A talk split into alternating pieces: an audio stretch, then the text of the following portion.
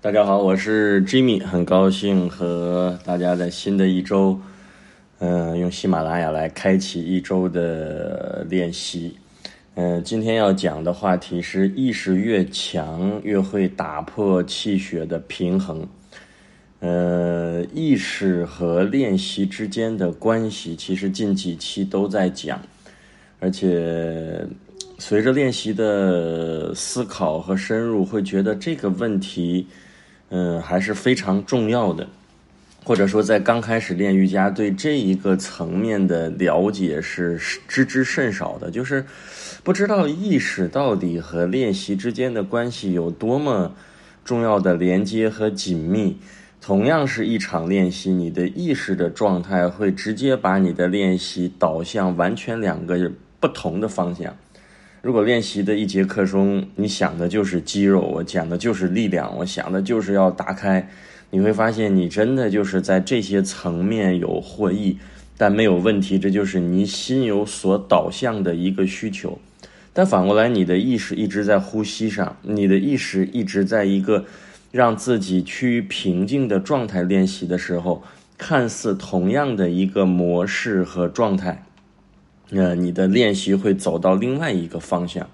所以这两个方向，嗯，说谁好谁坏，我觉得对于现代的这种比较忙碌的一种社会的状态是完全不一样的。也就是你的需求不一样，然后你的这个感受就不一样，还有你达到的目标不一样。这两天也在上，嗯、我们上海的老师过来，他说了一句话，我觉得是非常的让我理解在一线城市的这种状态。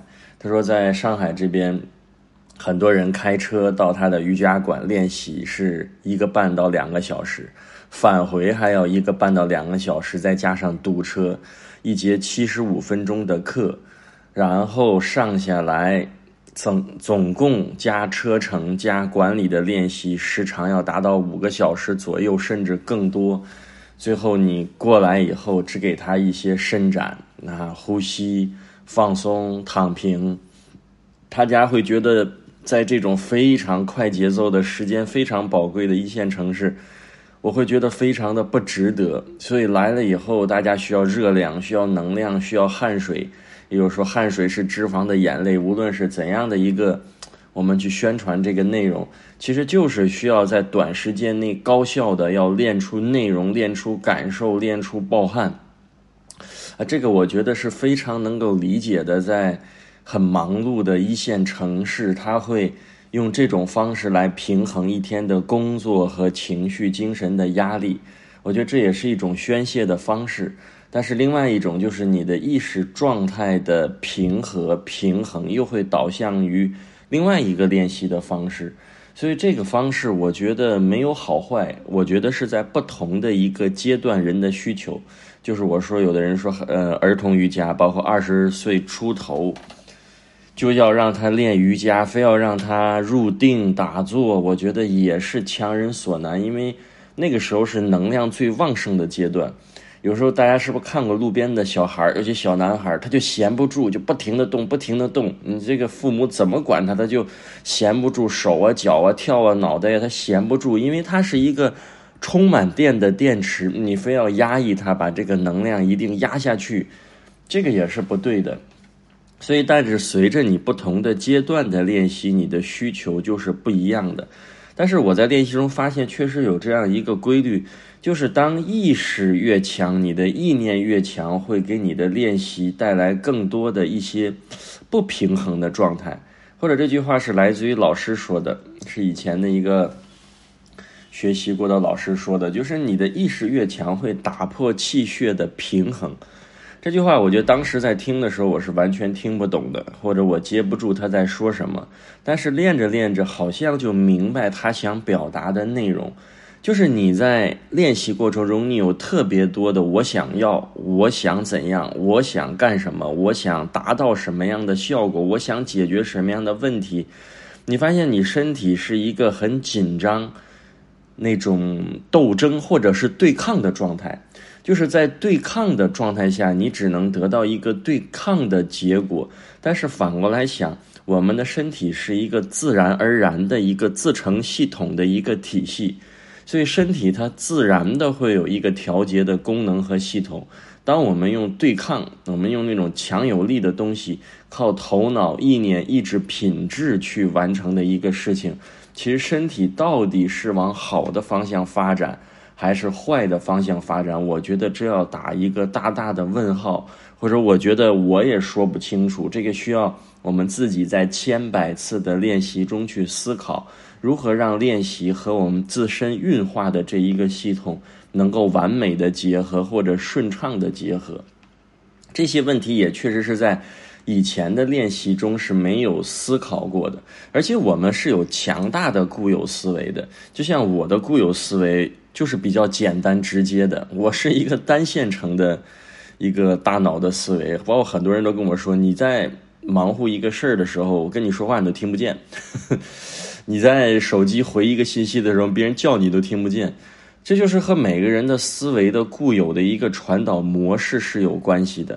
简单直接是不是有它的好处啊？就是我高效，我简单，我拒绝，我等等。但是它的背后一旦也附带着各种各样的危害，比如说你简单直接会给别人造成误会，你会给别人造成一些伤害，或者你的简单粗暴会给别人带来一些非常不舒服的一些言语。这就是简单直接的这些危害。所以你看，这些我们对固有的这些东西，到最后的最后，一定要通通的打破。就是我说的不贴标签，你是固有的直接，你是还是固有的不直接？你喜欢圆滑圆润？其实我觉得这些都不是标准答案，而是最终的样子是，我也没有直接，也没有间接，我是一个很放松的状态。所以又回到了。意识越强，你会打破气血平衡。所以说，过去的我现在已经好多了。过去的意识是更强的，因为在过去的部队的工作，必须是说一不二，因为你要完成上级的指示任务，一切听从党的指挥，这是必须的。你没有任何可以含糊的，那你做到上传下达，军令如山倒。所以本来的性格特点。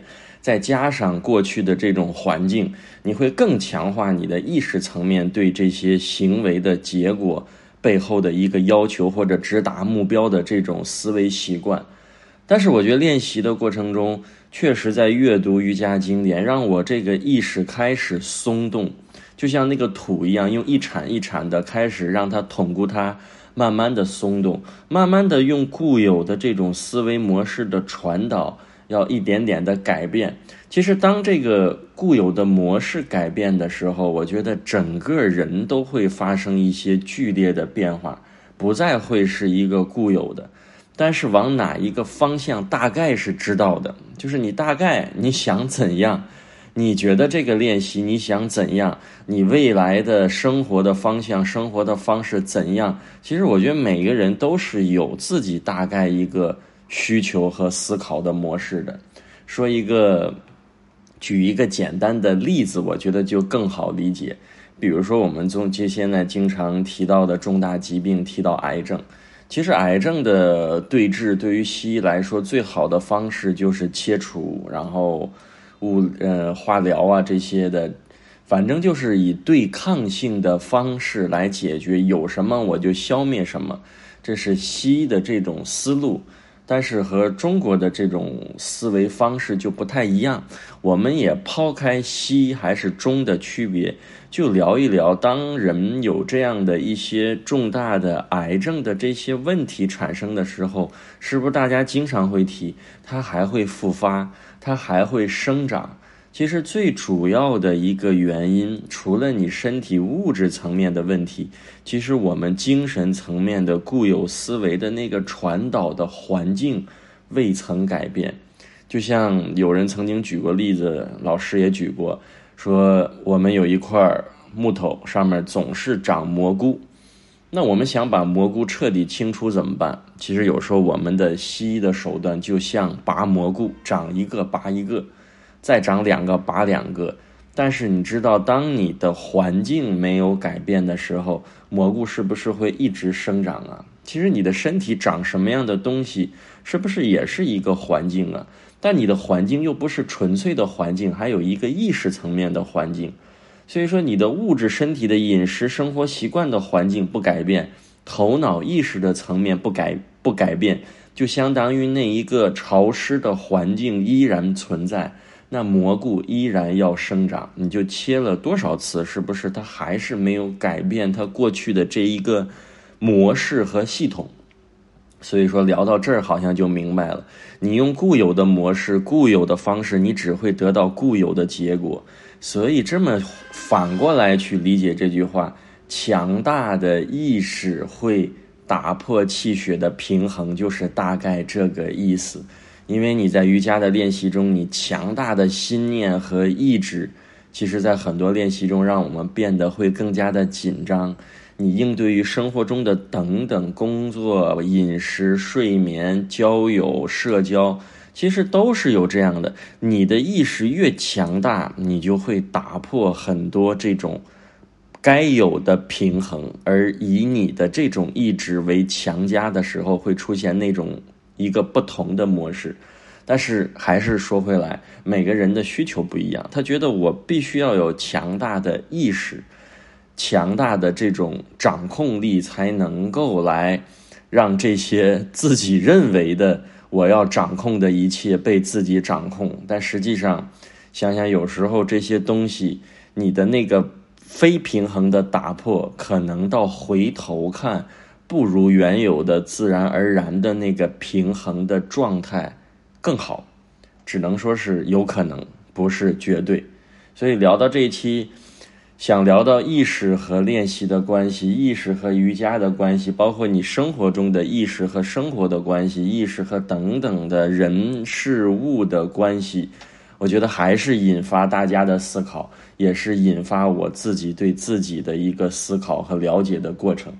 所以瑜伽的魅力啊，瑜伽最有意思的事情，我觉得到今天这个时间节点，我觉得就是不断了解自己的过程。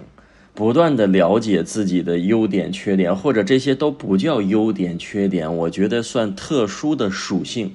你越来越了解自己和别人不一样的是哪里，一样的是哪里，哪些东西是需要调整和改善的，哪些是需要继续发扬和保持的，越来越清晰。其实人没有完美的，没有任何一个操作系统就是绝对的完美。每一个操作系统背后必然有它的漏洞，只是你想要什么，你的方向是什么，你就会在这种自然而然的状态中去寻找那一个答案。但是很多人走到最后绕回来，会觉得可能这句话才觉得变得有意义，就是意识越强。越会打破身体内的气血的平衡，甚至方方面面的平衡。越放松，可能我们会让自己的方方面面的状态变得越来越好。练习或者不练习等等，这又是一个让大家一起思考。也许有人有共鸣，也许可能有的人不知道我在说什么。其实我说的也 比较发散，也希望大家能够在练习中依然是多放松。